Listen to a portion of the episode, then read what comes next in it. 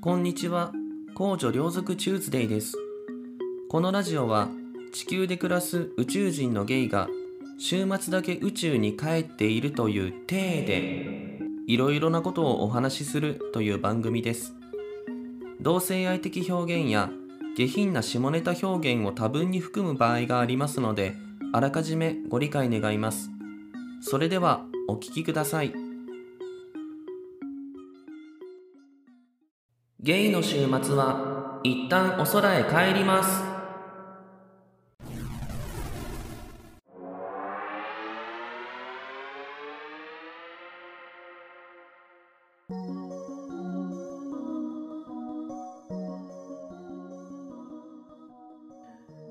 皆様こんにちは。紅茶両族チューズデイです。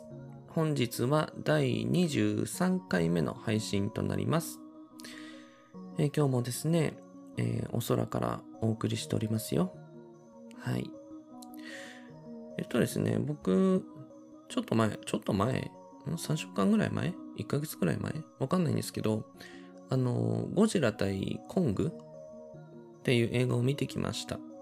ね、あの、ゴジラと、あれなんだろう、キングコングでいいのかな？がね、あの、まあ、わちゃわちゃ戦ってるやつ、見てきましたよ。まあね、内容はね、あのーなんつうの？言わないんですけど、言わないんですけどっていうか、まあネタバレになっちゃうから、詳しくは言わないんですけど、まあ結構な大乱闘してたなって感じでした。面白かったです。ね。僕、ああいう怪獣ものみたいなのがすごい好きで、そうだね、ゴジラは、あれですね、あの、ハリウッド版のやつもね、好きなんですけど、その日本のやつも好きだったから、小さい頃から見てたんですよ。そう、多分ね、ものすごく小さい時に、ゴジラ対ビオランテを多分、まあそのリアルタイムでは見れないと思うんです。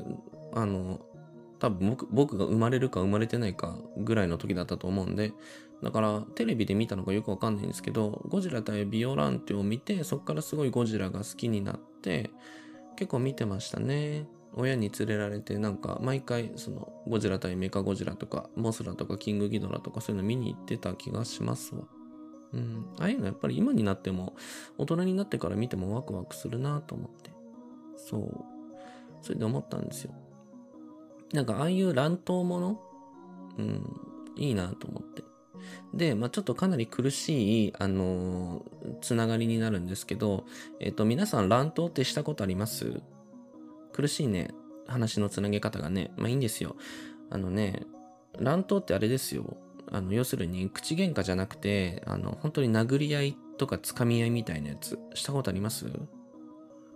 あのね、子供の頃は結構あるんじゃないですか？小学校とか中学校ぐらいまで？は、ひょっとしたら、なんかちょっと喧嘩でさ、誰々君と誰々君が喧嘩してるみたいなよくあったんじゃない？なんか学校とか塾とかで。僕もね、結構あったんですよ。で、まあそれはね、あまあよくあるなと思うんですけど、その子供の時じゃなくて大人になってからってあります？成人してからありますか？あったらちょっとね、聞かせてほしいんだけど、僕ね、あの、意外とあるんですよ。意外でしょね。で、しかもそのね、乱闘っていうか、まあ、つかみ合いみたいな感じなんですけど、そうそう、それがね、あの、大人になって、あのー前の前の会社かな？そう、働いてた、あの、会社員の時に、あの、自分の、あの、上司とつかみ合いの喧嘩しました。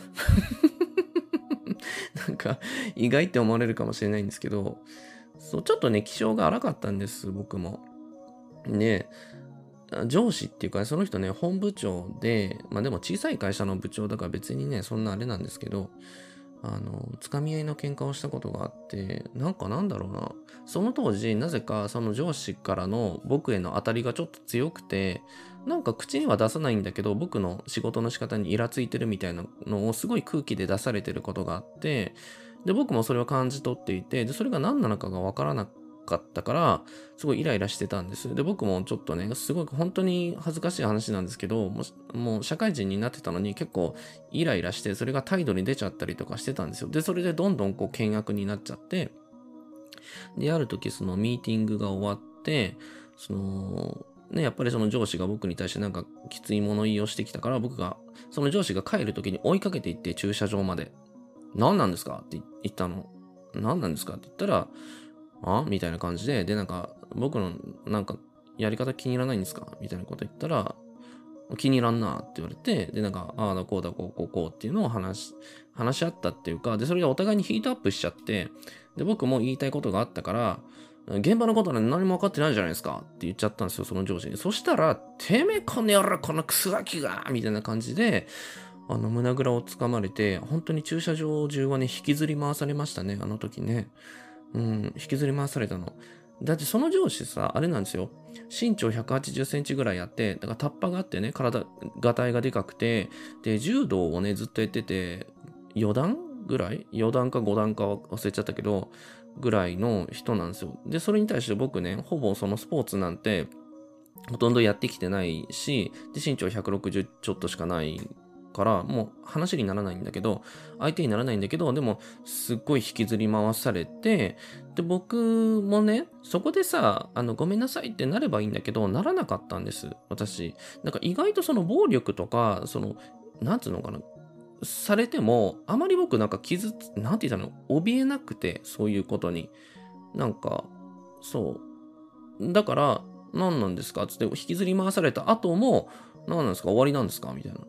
思ってやってみろよみたいな感じで僕も突っかかっちゃって、で、その上司もさ、ものすごい大声でさ、てめえ何様のつもりだみたいなこうずっと叫んでるから、だからもうびっくりしたあの同僚の人たちが、その事務所からバーって出てきて、あ、どうしたどうした？みたいな感じで、で、間に入って、で、まあちょっと落ち着けみたいな感じでね。で、まあちょっとお話しして、で、まあお互いにさ、もう言いたいことがあったから、それを言い合って、で、それでもう落ち着いてさ、で、その日帰る時にはもうその上司も全然、なんだろう、ちょ悪かったな、みたいな、本当に何があっても、その手を出すっていうのはマジで良くないから、本当に俺が悪かったみたいなことを謝ってこられて、でもう、あの、それからは別に、もう落ち着いたっていうか、そのお互いに今までイライラしてたこととかも、まあ結構そこですっきりしたみたいな感じだったんだけど、まあこういう話をすると、それってさ、すごいパワハラじゃんみたいな風に思われるかもしれないんですけど、でもね、ちょっとしょうがないんですよ。だって僕本当にひどかったから、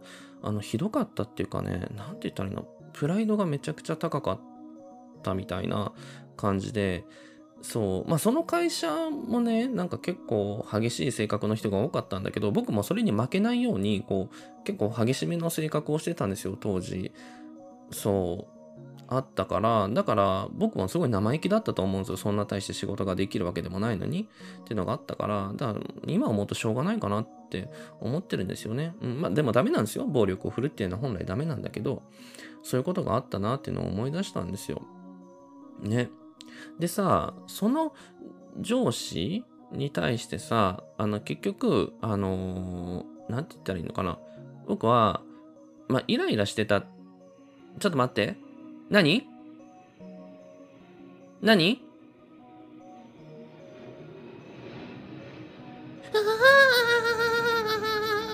大きな、大きな宇宙船が怖いよ、怖いよ。すいません、皆さん。あのですね、あのとても大きなバトルシップがですね今頭上を私のこの小さな低予算のねあの宇宙船の頭上を今通り過ぎていったものですからちょっとあの一旦ね収録を中断していました。危なかった。うん、あのね、好戦的な奴らだからね、本当にいつ攻撃されるかわからなかったからね、あの、中断していました。ごめんなさい。で、中断しててさ、あーもうそろそろ行ったかなと思って再開しようかなと思ってたらね、なんかごめんなさい。あの、2日経っちゃいました。はい、あの、2日間、あの、空いちゃいました。あの、なんですけど、もう全部取り直すのはめんどくさいので、あの、続きから話させていただきます。申し訳ございません。えっとですね、何の話をしていましたか？えっと、上司に引きずり回されたっていう話をしていたんですね。えっと、それで、なんだっけ、あの、上司に引きずり回されたんですけど、私はその上司にね、なんでそんなに僕がその突っかかっていったかっていうと、その人のまあ、なんて言ったらいいのかな。あの仕事の仕方とかも、あの、なんかちょっと腑に落ちない部分があったりとか、まあちょっと公私混同をね、しているような感じがあったりとか、あったんです。で、あったんだけど、でも、あのー、それだけじゃなくて、それプラス、その人のね、その上司のことが、実は僕好きだったんですよ。そう。好きだったから、なんか納得いかなくて、うん、だから恋愛感情を抱いちゃってたんですね、彼に。そう、本部長に対して抱いちゃってたから、なんかね、その、うん、な、なら普通だったらさ、まあ、あの、上司としてなんか流せるようなことでも、なんか僕どうしても納得がいかなくて、なんて言ったんですか、可愛さ余って憎さ100倍じゃないですけど、そういう私的な感情が絡まっちゃって、僕も生意気な態度を取っちゃったりとかしてたんですよ。だから本当に僕がが良くなかったっていうのはすごく反省してるから、うん、よくなかったなって思うし、あと周りの人にすごい迷惑かけたなって思うしね。そういう話、そう、そうだったんですよ。皆さんそういう経験ありますか？っていうかさ、本当に好きだった人にさ、引きずり回されるってさ、すごくない？なんか、本気で好きだった人にさ、引きずり回されてさ、ね。うん、ちょっとすごい経験したなと思ってるんだけど、まあ、そうね、まあ、雨降って地固まるじゃないけど、その後は、まあ、比較的仲良くなれたような気もするんだけど、うん。ね、まあ、結局は別にね、あの、告白も何もできなかったんですけど、もう今どっか行っちゃったし、よくわかんないから、あれですけど。うん。皆さんそういう経験ありますか？うん。なんか、僕、あの、えっ、とね、他人のそういうつかみ合い、殴り合いみたいなのって、見たことないわけじゃないと思うんですけど、多分一番最近、最近といってももう何年も前ですね。何年も前なんですけど、このコロナがね、始まる前の話ですけど、居酒屋でいざこざがあったんですよ。あったなと思って。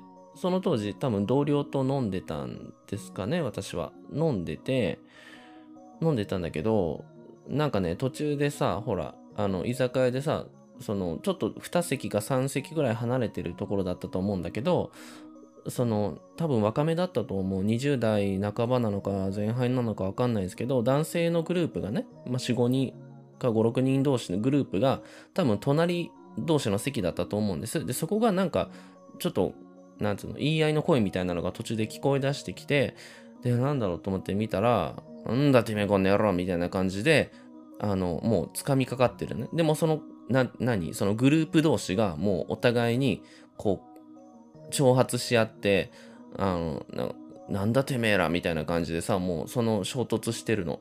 で、すごい叫んでてさ、でやってたわけ。でも、ああいうの本当に迷惑だなと思ってさ、うん、迷惑だった。なんか、まあ、そのさ、あの、僕ね、お酒の席で、ああいう風に、なんて言ったらいいんですか、その暴力的な感じでいざこ、いざこざするのって本当に嫌いなんですよ。何なんだろうって思う。うん、よくない。まあ、お酒だからさ、お酒が入ってるから、そういう風になっちゃうっていうのはあると思うんだけれども、でもね、そういう酒癖が悪いとかっていうのが分かってるんだったら、もうそういう場所で飲まない方がいいと思うし、うーん、なんて言ったらいいのかな。なんか、うん、なんか周りの迷惑は考えてないわけじゃないと思うけど、その嫌なのはさ、その、喧嘩してさ、わーってなってるのも嫌なんだけど、その後、なんかちょっと変に仲直りしたりとかすんのよ、その場で。鬱陶しいと思って。ごめんなさいね。汚い言葉を使いました。汚い言葉ってわけじゃないけど、うん、思いませんか？いや、あのもう喧嘩したんだったらもう喧嘩して、で周りに迷惑かけてるんだったらもう悪悪者のまま、ね、なんだあいつらって思われたままもう店の外に出て外でやってほしいんですよ。本当にそう思う。何をそこでさ、ちょっとなんか、あ、なんか、何その時もそうだったんだけど、あの、途中までさ、こうやって小突き合ってさ、殴り合、殴り合いはしてなかったな。あの、掴み合いしてたのにさ、途中からさ、その、あの、店員さんがね、やっぱり止めに入るわけじゃない。あの、多分店長さんだと思ったんだけど、店長さんがもうちょっと本当に、あの、他のお客様のご迷惑になりますので、あの、ちょっと勘弁してくださいって言って、で、あの、申し訳ございませんが、外に出ていただけますかみたいな、今警察を、警察をお呼びしますので、みたいなことを言ったの。そしたら、それが聞いたのかわかんないけど、なんか、なんかね、ちょっとヘラヘラしだして、おおおなんか、あの悪かったなみたいな感じで、いやいや、そっちらこそ、やってかす、すいませんね、なんか、みたいな。なんか、俺らも、あの、ちょっと、あの、ちょっと生きっちゃって、みたいな感じでさ、ヘラヘラ、なんか笑い合ったりとかしての冗談言い合ったりとか、今も、今の今までなんか、もう殴り合いの喧嘩寸前だったのに、もうそれマジでいらないわと思って。何仲直りしてんの？気持ちが悪いと思ってさ。何を見させられてるのって思うんですよ、こっちが。生ぬるい感動みたいな。いらないんですよ、そういうの。本当に。いや、そこで仲直りするんだったら、じゃあそこでセックスしてくださいって思います、私は。そこでセックスをしてくださいって。おうなんだよお前。おうおうおうなんだなんだおうおういや、おうまあ、お面白いじゃねえか、お前。もう意外と、お面白いな。おうおまあ、まあ、悪かったな、俺も。うん。まあ、う、まあ、いいやつじゃねえか。うん、いいやつ、いいやつ。うん、うん、うん、うん、うん、気持ちいいうん、うんって、それぐらいやってくれたら私は許しますよ。私はね。ただ世の中は許さないと思うから警察に連れ出されると思います。そんなことしてたらね。うん。でも、まあ、僕はそれぐらいやってくれたらいいなって思ったの。じゃなかったら、本当に迷惑だからやめてほしいんです、ああいうことは。ね。うん。なんかさ、だってそこでさ、あの、周りに飲んでた人たちだってさ、楽しく、ね、仕事終わりなのか何なのか分かんないけど、息抜きをしてたわけじゃないですか。息抜きをしててさ、で、周りに、わかんないよ、わかんないけど、想像でしかないかもしんないけど、ね、男女のカップルとかもいたりしたわけ。ね、カップルなのか、これからいい感じになるのかわかんないけどもさ、二人でお話ししててさ、あの、男の子と女の子がさ、あ、これからちょっといい感じになってさ、親密になっていくはずだったかもしれないじゃない。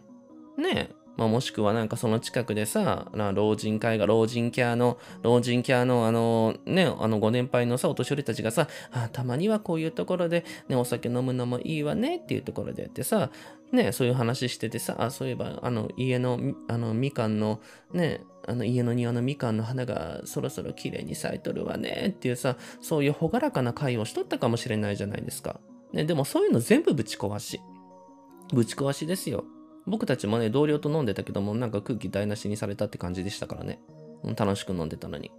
うん、だからもう本当にお酒を飲んで暴れるっていう可能性が少しでもある方は、もうそういうあのところで飲まないでいただきたいです。うん、飲まないでいただきたい。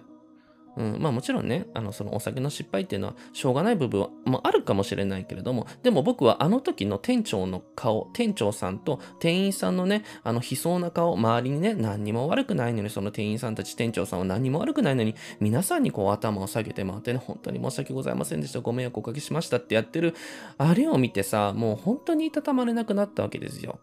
うん、だって仕事全部止まっちゃうわけでしょ、その対応のせいで。ね、と思って。そう思いました。ね。皆さんはなんかそういう乱闘とか、あの、喧嘩、つかみ合い、殴り合いの喧嘩したことありますか？大人になってから。どうなんだろう？ね。もしそういう話あったら聞かせてくださいな。はい。っていうのを、なぜかゴジラ対キングコングじゃないや、ゴジラ対コングの話からちょっと無理くりつなげてお話しさせていただきました。はい。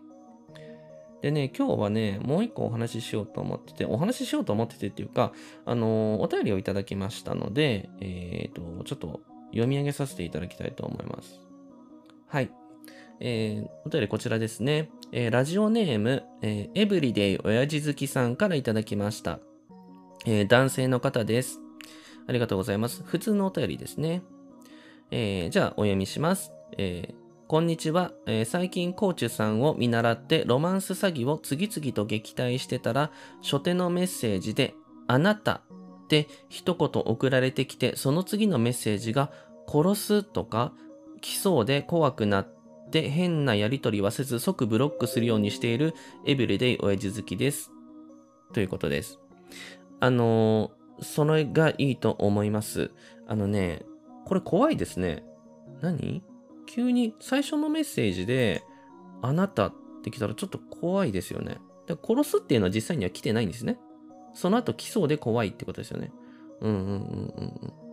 え、急にあなたって来たら 怖いよね。確かに怖いと思います。えー、まあそう、すぐブロックするのがいいと思います。僕みたいに変なことしない方がいいです。はい。では続き読みますね。えー実は今大きな悩みをひと、え2つ抱えているのですが、1つは会社の上司の LINE をブロックしてもいいかどうかです。いろいろあって仲が悪くなってからは同じ課の LINE グループからも外され、個人的に LINE をすることは現在では全くないです。えーその後、その上司はあまりの、えー無能ぶりに、えーごめんなさい。あまりの無能ぶりに、ごめんなさい、今ちょっと目がおかしくなっちゃった。えー他の科に飛ばされ、えー嬉しいことにさらに降格しました。なので、もう上司でもないですし、えー今更仕事の話をすることもないので、ブロックしたいなと思っています。えータイムラインとか見られたくないですし、えーでも、同じ職場にいる以上、ひょっとして万が一連絡を取る場合があるかもと思って、今のところ残しています。こいつの LINE が、えー自分のスマホに入っていること自体が気持ち悪く、このままではいつかスマホにファブリーズをかけて、あ吹きかけてしまいそうなので、消してもいいでしょうかということです。あ、で、続き、もう一つありますね。もう一つのお悩みは、えー朝お弁当用におにぎりを握ることが多いのですが、同じタイミングでうんこがしたくなることがあります。えーうんこをした後におにぎりを握るのはなんとなく抵抗があり、しっかり手を洗うのですが、それでもやはりうんこ前に握りたいです。えーもしうんこの状態が良くてペーパーで拭いた時に全くつかない時ならまだしも、えー柔らかめで拭いても拭いてもペーパーについてくる時だとなおさら握るのをためらってしまいます。えーでもおにぎりは握らないといけなく、このままではいつかおにぎりにファブリーズをかけてしまいそうです。えーこんな時、コーチュさんならどうしますか？ぜひ解決の糸口を見つけていただきたいです。ということです。ありがとうございます。エブリデイはじづきさん。ね。はい。でね、あの、大きな悩みを2つ抱えているということだったんですが、今ね、お悩みを読ませていただいた限り、あの、そこそこ小さい悩みだなって思ってしまいました。ごめんなさい。はい、思ってしまいました。まあ、1つ目の悩みはね、あの、えっと、上司の LINE をブロックしてもいいかっていうのは、まあちょっと真剣なものかもしれないですけど、二つ目のね、あの、おにぎりをするときにね、うんこがしたくなっちゃうっていう悩みはね、本当にもううんこごと握ったらいいんじゃねえかって思ってます。はい、ごめんなさいですけどね。で、まあ一つ目のお悩みについては、えっと、どうしましょうか。LINE をブロックしてもいいかどうかなんですよね。で、この上司とは、まあちょっと、ん何？えーいろいろあって、えーまあ要するに仲が悪くって、で、まあ、でもまあ別々の部署になったんですよね。結果的に人事異動があって、他の、その部、その上司は他の課に飛ばされて、さらに降格もした。で、今はもう、あの、関係がないと。うん、昔関わってたけども、今は関係がないから、もうこの嫌なやつ、この嫌な上司の LINE はもうブロックしてもいいかどうか。でも、あの、ひょっとしたら、ひょっとしたら、まあ同じ会社の中なので、何かのタイミング、何かの折で、ひょっとしたら連絡を取ることがあるかもしれないから、うん、LINE をブロックしていいのかどうかを迷ってるっていうことですよね。うん、なるほど。僕はね、これはね、別にブロックせずに残しておくかなと思います。僕だったら。そう。これ、なんかタイムラインが、まあ見られちゃうかもしれない。それが嫌だとか言ってますけど、これタイムラインは別に多分ね、あの、設定で、あの、見られたくない人は見られないようにすることができると思うので、それをしてみてはいかがでしょうか。確かできたと思いますよ。僕はやったことないけど、なんかできた気がする。うん、ね。で、んで、それで、で、もうほとんど、あの、連絡も来ないようであれば、タイムライン見れないようにして、まあ、なんだろうな、通知オフとかにしておけばもうブロックしてるみたいなもんじゃないですか？違うのかな？ダメなのかな？でもまあ書いてあるのが、こいつの LINE が自分のスマホに入っていること自体が気持ち悪いって話だったんですけど、そうね。うーん、まあ気持ち悪くこのままでは。だったけど、まあまあまあ、でももう、なんだ、もう、なかったものとして考えて、そう、だって、これがさ、まあ、ご本人も言ってるけど、あの、万が一もしね、なんかちょっと連絡取ってほしいとかさ、なんか連絡取取らなきゃいけないみたいなことになった時に、またそのブロックしてさ、それを解除したりとかさ、とかですね。あと一回消しちゃってまた登録し直すって、そっちの方がなんかだるいっていうか、それ嫌じゃないですか？それめんどくさいっていうか、かなって思うので、別にこのまま僕だったら残しておきますね。でも、あともう考えない。まあ、タイムラインも見られてないし、もう全くもうブロックしたようなもんだと思って過ごされてはいかがでしょうか。うん。だって嫌なやつの LINE とか、電話番号とかって結構残ってません？僕ね、残ってますよ。消したいなと思ってるけども、でもなんかなんとなくもう忘れちゃってるけど、あの確か消さずになんかまだ残ってるのもあると思います。まあそういうのを整理する、したい人は整理すればいいと思うんですけど、まあどうしてもね、これ、あの我慢できなくて気持ち悪いってことだったら消せばいいとは思いますけど、うん。まあただ、その、なんだろう、電話番号ぐらいは控えておいた方がいいんじゃないかなと思いました。はい。一つ目のお悩みそうですね。で、二つ目のお悩みは、もう本当にね、うんこごと握ったらいいと思うんですよ。うんこごと握ったらいいんじゃないでしょうか。このエイブリーでわじずきさんをね、前ね、なんかお便りで拝見したんですけど、あの、人のうんこをしてる音を聞くのがお好きみたいな、なんかそんなこと言ってたような気がするんですね。だから、あの、うんこごと握ったらいいんじゃないでしょうかって思います。まあ、それは冗談ですよ。まあ、それは冗談なんですけど、まあ、これあれですね。えっ、と、まあ、うんこ我慢して握っていただくか、もしくは、もうこれでも手をね、しっかり洗っているのであれば、いいんじゃないですか。手を洗うっていうのは、あの、石鹸っていうかね、ボディーソープじゃないよ。なんだっけ、ハンドソープはしっかりつけた方がいいと思いますよ。ハンドソープしっかりつけて洗って、あとはラップをして握るとかね。うん、うんこした後に握るのであれば。と思います。で、あとさ、なんかその、あれってちょっと詳しくはわかんないけど、なんか大腸菌っているじゃないですか。ね、うんこした時に、あの、うんこちゃんにね、なんか大腸菌がいたりするでしょ。いろんな種類があると思うんだけれども、で、そのどの種類だったかわからないけど、なんか大腸菌ってね、結構、ほら、まあ菌って小さいじゃないですか。小さいから、そのお尻をね、こう、うんこした後に拭くでしょ紙で。紙で拭くときに、で、その、ほら、えっ、と、血満、あのー肛門をね、拭くじゃないですか。ふ、拭いた後、拭いた後じゃない、拭くとき、その紙が35、6枚ないと、その、血満、あの、肛門から大腸菌が紙をね、トイレットペーパーを貫通して手についちゃうんですって。知ってました？ね、だから1枚2枚じゃダメなの全然ダメで、ましてや10枚に20枚重ねて拭いたとしても、あのーついてるんだって、手に大腸菌が。あ紙を貫通しちゃって。だから、だから40枚ぐらいこう重ねて拭かないと、その手に大腸菌はついちゃうらしい。だから、まあでもその40枚とかってもったいないじゃないですか。だから、あの、もったいなくてそんなにたくさんは、あの、できないと思うから、あの何？ウォシュレットして拭いて、で、ちゃんと手は、あの、えっ、と、石鹸をつけたりとか、えっ、えーと、なんだっけ、ハンドソープをつけて洗ってくださいねって思います。そう思うんですよ。はい。それからおにぎりを握っていただければと思います。だからラップをして握るんじゃればいいんじゃないですか？ラップして握るかもううんこ我慢するしかないです。ね。うん。で、いいと思います。で、えっと、あとね、ファブリーズをね、ちょっと過信しすぎですね。あの、エブリデイおじずきさんは。あの、スマホにファブリーズをかけてしまうとかね、あの、おにぎりにファブリーズをかけてしまいそうですっておっしゃってますけれども、ファブリーズかけてもね、そんな綺麗になってないような気がするんです、私。これ別にファブリーズ批判じゃないですよ。あの、なんか除菌とか抗菌とかでしょ？あれって。わかんないけど。なんか、なんかその、でさ、たまに、たまにじゃないや、あの CM で、なんかファブリーズをすれば、なんか洗濯したみたいな、洗濯したのと一緒みたいな描写がありません？たまに。ね、お布団とか、服とか？でも、洗濯とは違うと思うんですよね。うん。だってそこでさ、シュッシュって吹きかけたら、その一時的に、その時は菌とか、そういうのいなくなってるかもしんないけど、でも汚れは依然としてあるわけでしょ？そこに。お醤油のシミとか、油の、何？汚れた油のが飛んだやつとか、ね、そういうのは残り続けてるわけじゃないですか。汚れの元はそこにあるわけだし、そう、汗とかもそこに依然としてあるわけだから、だからまたそこに菌とか集まってくんじゃないのって思うし、匂いとかも取れないでしょ。だから汚れ自体はなくなってないから、そのあんまりファブリーズをかけたから大丈夫っていうことではないんじゃないかなって僕は思いました。はい、そういう話です。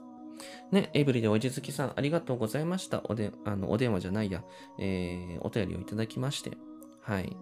まあ今ですね、このラジオはですね、ちょっとあの、不定期配信ということでやっておりますが、まあこのようにですね、あの、お便りをいただければ、あの、まあ通常回をね、こうちょくちょく挟みつつ、まあ特別回をやりつつっていうことを、あの、しばらくの間やっていきたいと思いますので、皆さんまたぜひお便りをあの送っていただけると嬉しいです。はい。じゃあ、本日も、えーこれぐらいで終了しましょうかね。それでは皆さん、また次回お空でお会いしましょう。シュープリームサンダー